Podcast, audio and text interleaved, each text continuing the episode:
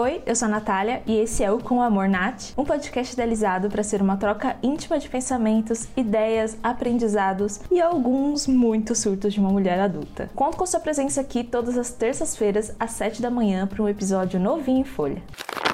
Eu tô gravando esse podcast em uma segunda-feira que já começou bem cansativa, sabe? Acho que eu não descansei muito bem no final de semana pelo menos não o descanso que eu precisava. Eu até dormi bem, me alimentei bem, tive uma vida social, mas eu continuei trabalhando, né? Eu gravei nos dois dias, continuei respondendo mensagem de trabalho, pensando em coisas de trabalho, planejando coisas. Eu também tô no mood de fazer marmitas para minha semana, principalmente pro almoço, que é bem mais difícil de eu conseguir me organizar e parar trabalho, ir cozinhar, comer, arrumar a cozinha, depois voltar pro trabalho. Eu acho que isso quebra um pouco a minha produtividade assim durante o dia. Então, tenho me organizado assim para fazer marmitas no final de semana, e isso é cansativo, viu? Tá aí uma coisa que ninguém fala sobre marmitas. É muito cansativo, você fica horas em pé, tem muita louça para lavar depois, não é para qualquer um sabe?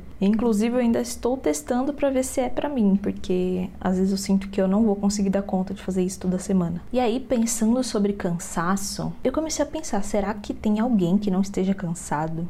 E também quais são os tipos de cansaço, né? Eu acho que existem vários tipos de cansaço. E eu vou falar alguns deles aqui para vocês e algumas formas de amenizar esse cansaço. Mas parece que hoje em dia, quanto mais a gente descansa e quanto mais a gente tem um tempo de lazer, mais cansado a gente fica, sabe? Parece que a gente não restabelece aquela energia num ponto saudável podemos dizer. É tipo uma exaustão em tempo integral, assim. E aí, esse cansaço traz também uma falta de energia, um desânimo, uma apatia, você não sabe se você descansa ou se você consegue continuar comprometido com aquilo, não só em relação ao trabalho, mas em relação a qualquer coisa, assim. Eu não acredito que a gente só sente as coisas em uma determinada área da nossa vida. Eu acho isso a coisa mais idiota de se pensar, na verdade. Quando eu vejo muita gente, principalmente no mercado de trabalho, achando que uma coisa se separa da outra, que você no seu trabalho é uma coisa e na sua vida pessoal é outra, tá totalmente errado. Claro que existe o termo profissionalismo e a gente precisa entender um pouco mais sobre isso, mas uma coisa não anula a outra, sabe? Por exemplo, se no pessoal você não estiver descansado, não estiver se alimentando bem, como você vai produzir o suficiente para entregar algo, sabe? Profissionalmente. Então não tem como desassociar uma coisa da outra e, consequentemente, não dá para desassociar também o trabalho desse cansaço. E eu acredito que durante a pandemia a gente pensou muito que o mercado de trabalho fosse mudar radicalmente e que as empresas seriam mais maleáveis, teriam mais pessoas trabalhando de home office, tendo tempo para família e para comer comidas mais nutritivas em casa, etc. Gente, sou só eu que estou percebendo isso ou parece que piorou a situação? Parece que os empregos estão cada vez mais vampirescos, assim, sugando a energia de todo mundo e eu vejo muita gente reclamando disso. Tipo, tá todo mundo muito cansado. Eu acho que um dos principais problemas é realmente essa retomada do mercado, né, de tentar sair um pouco mais dessa crise, diminuir a inflação e etc. Eu acho que tem a ver também, mas parece que a gente tá muito mais sobrecarregado do que já foi um dia, sabe? Me responde aqui nos, nos comentários do Spotify ou onde quer que você esteja me ouvindo. Se você estiver me ouvindo em outra plataforma, no Deezer, ou no Apple, ou no Google, enfim, estamos em várias plataformas. Você pode me mandar também essa resposta lá no DM do meu Instagram, que é @nataliaportel. Eu sempre respondo e converso com vocês por lá e eu amo essa troca. Eu acho que é o que eu mais sinto falta assim quando a gente fala de podcast, né? Porque no YouTube tem os comentários, tem os likes, enfim, inscrições. Aí no Instagram também tem comentário, tem stories, tem DM e tal. E aí no podcast é um pouco mais separado, assim, sabe? Então por favor, me contem como vocês estão se sentindo, se esse cansaço estratosférico é só impressão minha ou se realmente isso está acontecendo. Quero muito saber, então me conta lá, arroba Natália Portel ou aqui nos comentários do Spotify. Ah, aproveita, se você estiver me ouvindo pelo Spotify, Deixe uma avaliação aqui do podcast. É só avaliar ali nas estrelinhas abaixo do nosso nome. Assim eu consigo saber como que tá indo o podcast, se vocês estão gostando. E o Spotify recomenda para outras pessoas também. Então vai me ajudar muito a divulgar cada vez mais essas paranoias, essas loucuras na minha cabeça e eu me sentir menos sozinha. E aí, pensando nisso, nessas formas de cansaço e etc., eu comecei a pensar, meu, eu acho que não existe uma forma só de cansaço, sabe? Eu acho que a gente tá muito acostumado a pensar tanto no cansaço mental quanto no cansaço físico, né? Mas eu acho que existem outros tipos. Recentemente a gente está vendo bastante as pessoas reclamarem de cansaço social, né? Que a bateria social tá baixa. Mas eu acho que as pessoas estão começando a perceber que o cansaço não se refere apenas a trabalho ou cargas físicas como esportes, enfim. Então, os tipos de cansaço que a gente pode sentir e presenciar são, por exemplo, o cansaço físico, né, que é o nosso corpo físico precisando, sei lá, de um descanso maior de sono, ou seja, nosso corpo precisando de descanso, como sono, mais horas de sono ou um sono mais profundo, é, relaxamento muscular, alongamento, essas coisas podem trazer um pouco mais de descanso para esse cansaço físico. E um cansaço que eu acho que muita gente não está percebendo é o cansaço mental. E principalmente o cansaço vindo também do trabalho, mas, sobretudo, do consumo de conteúdo na internet. A gente não para para pensar nisso. Claro que o consumo de conteúdo pode ser um momento de entretenimento, de leveza, de lazer, enfim. Mas qual que é a linha tênue, sabe, que divide entre lazer e algo cansativo mentalmente? Acho importante a gente identificar esses tipos de cansaço no nosso corpo principalmente o mental. É muito difícil a gente separar, né? Já o cansaço social, eu acho que vem bastante desse movimento pós-pandêmico da gente cada vez estar mais perto de outras pessoas e tentando recuperar esse tempo perdido de contato físico, de contato verbal também com outras pessoas, e isso acaba realmente cansando socialmente, sabe? Realmente a nossa bateria social vai diminuindo, porque exige uma certa quantidade de atenção, uma certa quantidade de ligações neurais, dependendo de quanto e como você está se comunicando, então isso também pode influenciar. E eu acho que um, um descanso social básico, né? É ficar um pouco sozinho ou evitar aglomerações, sair para ter um date com você mesmo, assim. Ah, vai numa livraria, vai tomar um café, vai no cinema. Ou fica um pouco em silêncio, faz alguma coisa manual, sabe? Sei lá, limpa a casa em silêncio. Eu sei que é difícil, eu sei, você deve estar falando, como assim limpar a casa em silêncio? É impossível. Eu também sinto isso às vezes. Mas daí a gente vai entrar num outro cansaço que é mais pra frente, que é o cansaço que eu tenho muito também. Mas sobre o cansaço social, realmente entender quais são as pessoas que ajudam a recarregar essa bateria, onde você não precisa pensar muito para falar, ou se você ficar quieto, tá tudo bem também, sabe? Do lado dessa pessoa. Eu acho que é importante a gente entender essa forma também de lidar com o cansaço social. Também tem o cansaço emocional, que acredito que vem muito dessa segurança socialmente aceita de segurar os próprios sentimentos e emoções e não comunicá-los verbalmente ou achar que o outro precisa adivinhar o que você está sentindo e se encontrar realmente submerso em muitas emoções e sem ter com quem contar, isso pode trazer um cansaço emocional enorme. E acredito que para ter um descanso apropriado emocionalmente, é importante você primeiramente fazer terapia. Eu acho que eu sempre vou recomendar terapia, porque para mim é o que mais ajuda no meu cansaço emocional, por exemplo, em vista que um dos descansos favoráveis, né, para o cansaço emocional é escrever tudo que está na sua cabeça ali, todos os seus sentimentos, tudo que você está sentindo, acontecimentos, por que você está se sentindo daquela forma.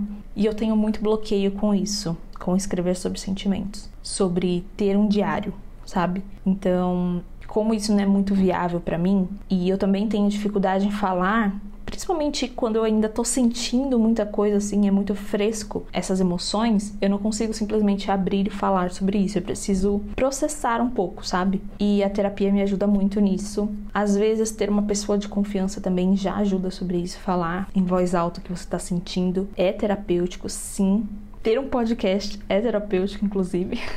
porque, por exemplo, às vezes eu fico muito na minha cabeça e é importante para mim poder falar em voz alta. Eu sinto que quando eu falo em voz alta as coisas que estão me incomodando ou as coisas que estão me trazendo muitas nuvens mentais, assim, de tipo, de dúvidas e questionamentos, enfim, quando eu coloco para fora falando sobre isso, às vezes eu chego numa resposta super simples, às vezes eu ando em círculo, às vezes a outra pessoa tem a oportunidade de me ajudar ou apenas de me ouvir, e isso já facilita a essa emoção ir embora, principalmente se ela não for tão convidativa, ajuda apaziguar um pouco o meu emocional, assim. Então é importante ter essas formas de descanso emocional também. Agora, vim falar de um cansaço que eu tenho muito. Acredito que ele é mais forte para mim do que um cansaço mental. Ou estão ali meio que na mesma categoria, um puxando um pouco o outro, que é o cansaço sensorial. Principalmente os neurodivergentes têm muito o que falar sobre cansaço sensorial, mas não é exclusivo só para neurodivergentes. O cansaço sensorial ele pode vir de muitas e muitas formas. Por exemplo, você tem um trabalho onde, mesmo com um equipamento de proteção, você está sujeito a barulhos muito altos por muitos minutos ou muitas horas, enfim.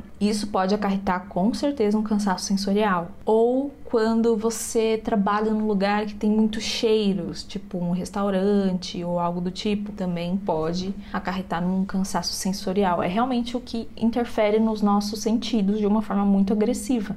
Vou dar um exemplo pessoal, né? Eu trabalho com audiovisual e, como o nome diz, eu basicamente assisto enquanto eu edito vídeo, por exemplo, e quando eu estou editando, eu estou ouvindo também o que a pessoa está falando, ou colocando música de acordo com aquilo.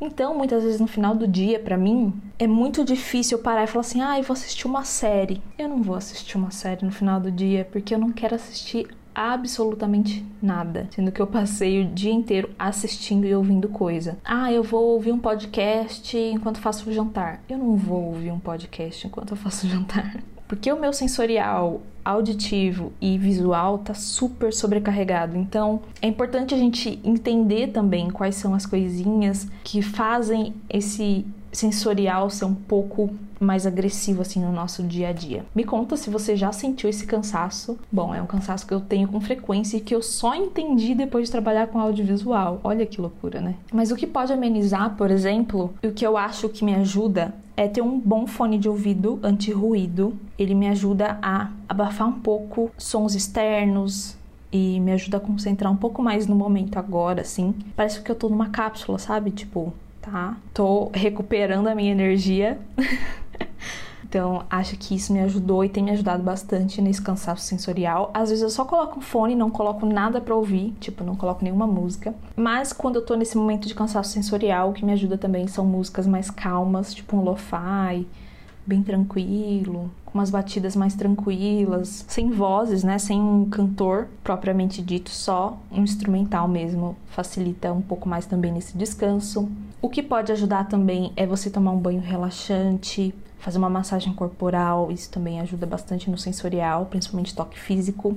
Ajuda a desconectar um, um sensorial e conectar outro, sabe? Usar roupas confortáveis pode ajudar também no dia a dia. Essas são umas formas de descanso sensorial que são essenciais para mim e que eu recomendo caso você passe por algo similar, assim. Acredito também que tem um cansaço espiritual que faz a gente se desconectar um pouco da gente e espiritualmente do que a gente acredita, independente do que você acredite. Às vezes a vida mundana, né, a vida aqui na Terra, puxa muito a nossa energia para as coisas, né, perenes do dia a dia, de trabalho, de pessoas e coisas acontecendo, planejamentos, sonhos. E essa parte espiritual realmente fica a desejar e a gente começa a sentir um peso nessa área, sabe? Então, é importante a gente parar para pensar também que um cansaço não exclui o outro e às vezes esse cansaço pode estar pesando sim. É bom encontrar um ritual para você, sabe? Se reconectar com você, seja uma meditação, seja voltar a, a sair com pessoas que são bem conectadas com a vida espiritual. Dá para se conectar espiritualmente também com coisas mundanas, como por exemplo, poesia, ou lendo a Bíblia, ouvindo orações que você gosta ou mantras. Acredito que há muitas formas de descansar espiritualmente, assim. Só falta encontrar algo que funciona para você. Essas são as formas de cansaço que eu consigo identificar assim. Me conta se você conhece mais algum. Provavelmente exista outros que eu ainda não acessei. Mas esses são os tipos de cansaço que eu mais sinto e que as pessoas à minha volta também sentem. Então é importante a gente entender Tá, mas eu tô cansada porque aconteceu alguma coisa? Porque eu estou desconectada de mim? Estou cansada de forma sensorial ou de forma mental? Eu posso me cansar mais de um jeito para descansar de outro? Por exemplo, eu sei que a corrida é algo que me descansa. mesmo que canse o meu corpo, ele descansa a minha mente de alguma forma. Então, existe um contrapeso aí, sabe? No cansar e descansar. Eu acho importante a gente encontrar o que funciona pra gente e entender que nem sempre quando a gente fala, ah, eu tô cansada. Ah, eu tô cansada sabe, do trabalho. Tá, mas do que especificamente? Da vida social com aquelas pessoas? É muito difícil? É algo mais sensorial? Ou realmente é um cansaço mental porque você teve que planejar e pensar em muitas estratégias, enfim, ser criativa ali no seu momento de trabalho. Então tem muitas nuances, né, que, que podem trazer esse cansaço. Eu acho importante a gente pensar que o cansaço, ele é um pedido de pausa, assim.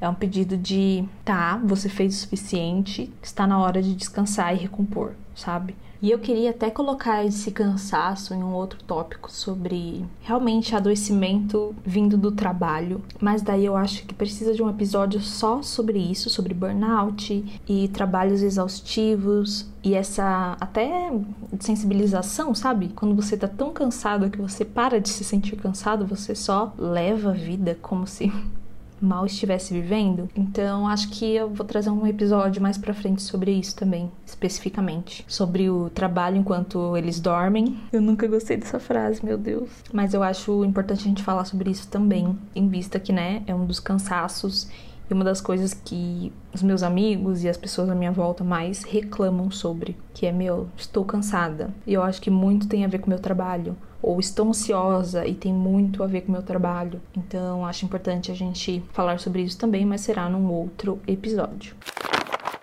E aí, chegamos num outro assunto que veio até mim na semana passada, que é eu não sei me colocar em primeiro lugar. Eu não sei ser uma prioridade para mim mesma. E isso não é novidade, mas é muito difícil pensar nessa frase assim, tipo, putz, eu não sei me colocar em primeiro lugar. Eu não sei se eu fui condicionada assim, mas eu acho que muitas coisas a gente é condicionado, sim, durante a vida, durante a infância até. Mas agora, hoje em dia, né, na vida adulta, fica cada vez mais difícil enxergar esse essa prioridade em mim. E como surgiu, né, esses questionamentos, essa essa questão? É o seguinte: estou há praticamente dois anos tentando criar uma rotina de exercício físico. Durante a minha vida, eu nunca fui uma pessoa que se exercitava. Sabe, eu fazia o mínimo, tipo, andava de uma estação para outra, para pegar um ônibus, sabe, umas coisas cotidianas assim. Mas nunca foi algo é, pensado sobre. Nunca pensei em praticar esportes, a não ser tipo na adolescência, na escola. Eu pratiquei vôlei por um tempo, mas nunca foi algo que eu gostava de fazer no dia a dia, principalmente depois que a vida adulta bate na porta e fala, putz, preciso trabalhar. É isso, não tem jeito. Isso não vira uma prioridade, né? Principalmente nessa época, assim.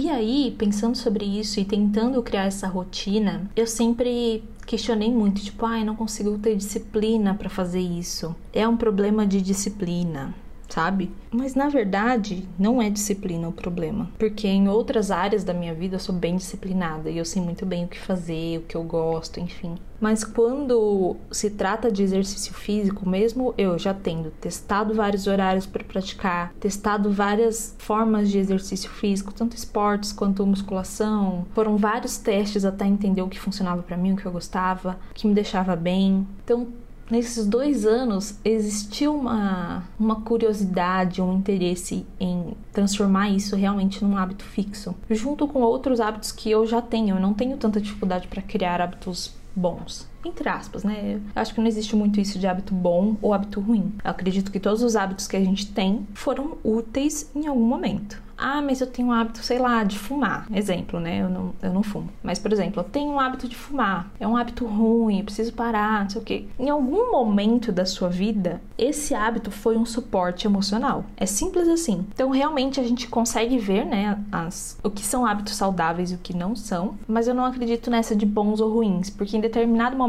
esse hábito foi bom para você passar por algum acontecimento na sua vida. Fez sentido? Não que fumar seja bom. Na verdade, eu não gosto de cigarro, mas fez sentido o que eu disse que em alguns momentos, alguns hábitos que não são saudáveis estão ali para proteger a gente de alguma forma. Então é claro que vai ser difícil se livrar de um hábito que não é saudável. E também é claro que vai ser difícil criar um hábito saudável sem uma base estrutural de necessidade ou de algo do tipo. Só que a minha dificuldade com o hábito saudável do exercício, por exemplo, vem dessa minha dificuldade de me colocar em primeiro lugar. Eu sempre coloco outras coisas na frente falar, ah, beleza, eu vou me exercitar depois do café da manhã, né? Vou tomar meu café da manhã, aí eu vou me exercitar, vou fazer por mim, depois eu penso em trabalho, depois eu penso em estudar, depois eu penso em mandar um e-mail, depois eu penso em tudo isso.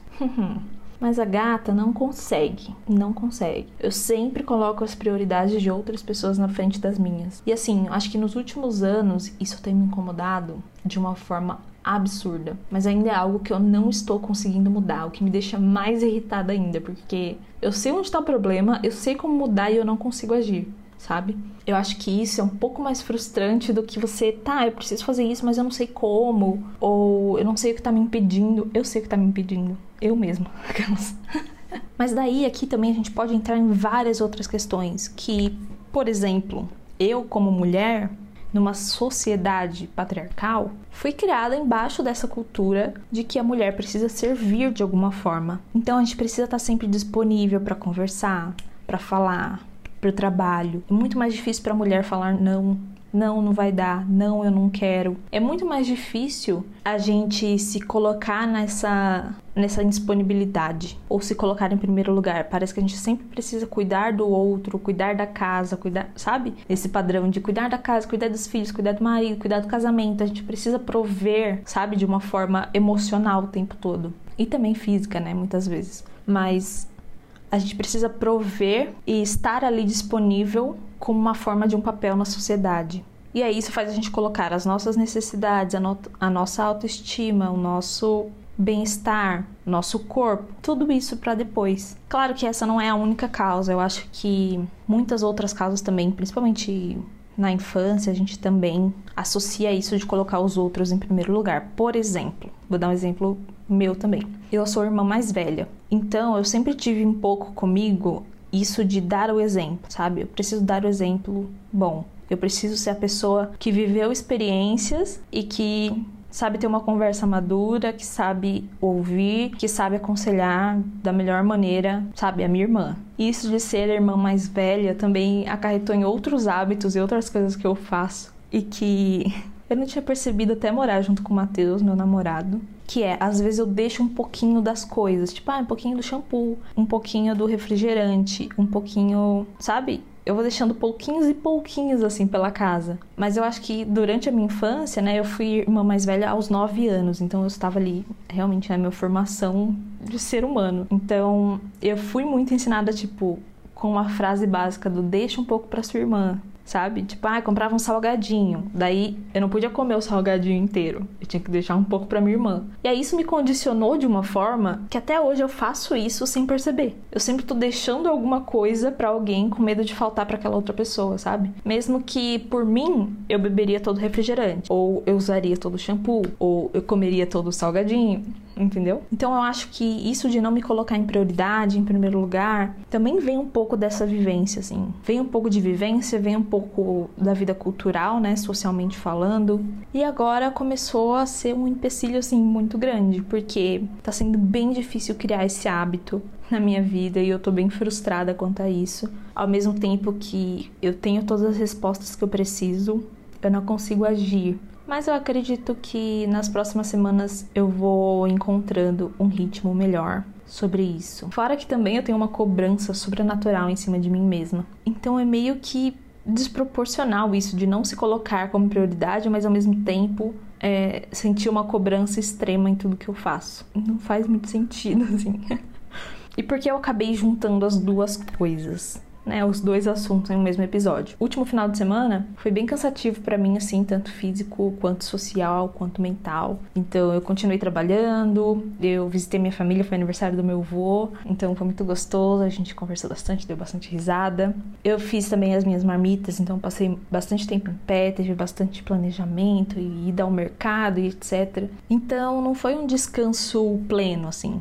Foi um descanso meio picado e não total e muitas horas. Então, eu cheguei na segunda-feira que eu tinha prometido para mim mesma que eu ia voltar a fazer exercício e que eu já estava super empolgada. Eu cheguei na segunda-feira exausta Daí começou o meu ciclo, ou seja, estou com cólica, dor de cabeça. E assim, a minha cólica e a minha dor de cabeça são super fortes porque eu tenho SOP, que é síndrome do ovário policístico. Também tem aí mais uma dificuldade, mais um problema de saúde que deveria ser amenizado com exercício físico que eu não estou fazendo. Então juntou esse cansaço, mais o cansaço do ciclo, mais dores, e aí essa indisciplina, entre aspas, e eu comecei a me questionar qual é a linha tênue entre a disciplina e entre a. Em, eu não gosto muito de força de vontade, porque eu, eu não acho que isso é uma energia que move muita coisa. Qual é a linha tênue entre respeitar o seu tempo e respeitar o seu descanso e também ser disciplinado com as coisas que vão te fazer bem, ou com seu bem-estar, ou com sua qualidade de vida, porque eu entrei nessa linha tênue, falei assim, tá, eu vou fazer exercício porque vai ser bom para mim. E porque eu já vou sentir essa esse accomplishment, né? Essa putz, concluir isso no começo da semana, sabe? Isso que eu tinha me comprometido a fazer. Mesmo abdicando um pouco da minha saúde, porque estou com dor, estou cansada, enfim. Ou simplesmente descanso e dá para compensar isso em alguma outra hora. Sabe qual é a linha tênue entre uma coisa e outra, decidir entre dois bem-estares. Faz sentido? Não cheguei a nenhuma resposta, só vim aqui trazer mais uma, um questionamento e falar sobre o porquê que eu juntei essas duas, esses dois temas aqui no podcast de hoje, só pra gente pensar sobre esses assuntos. E é muito bom falar sobre isso, como eu disse no começo do podcast, é muito bom poder falar sobre as coisas porque eu consigo visualizar um pouco melhor e é bem terapêutico para mim.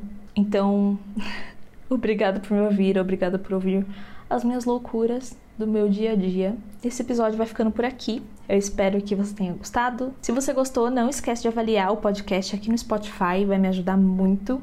E vamos trocar uma ideia lá no Instagram, arroba. Me manda uma DM, vamos conversar. Se você teve algum insight ou se você descobriu alguma coisa que você não tinha parado para pensar antes, me conta por lá. Eu vou adorar conversar com vocês sobre isso. Então a gente se vê na próxima semana. Então até lá! Com amor, Nath.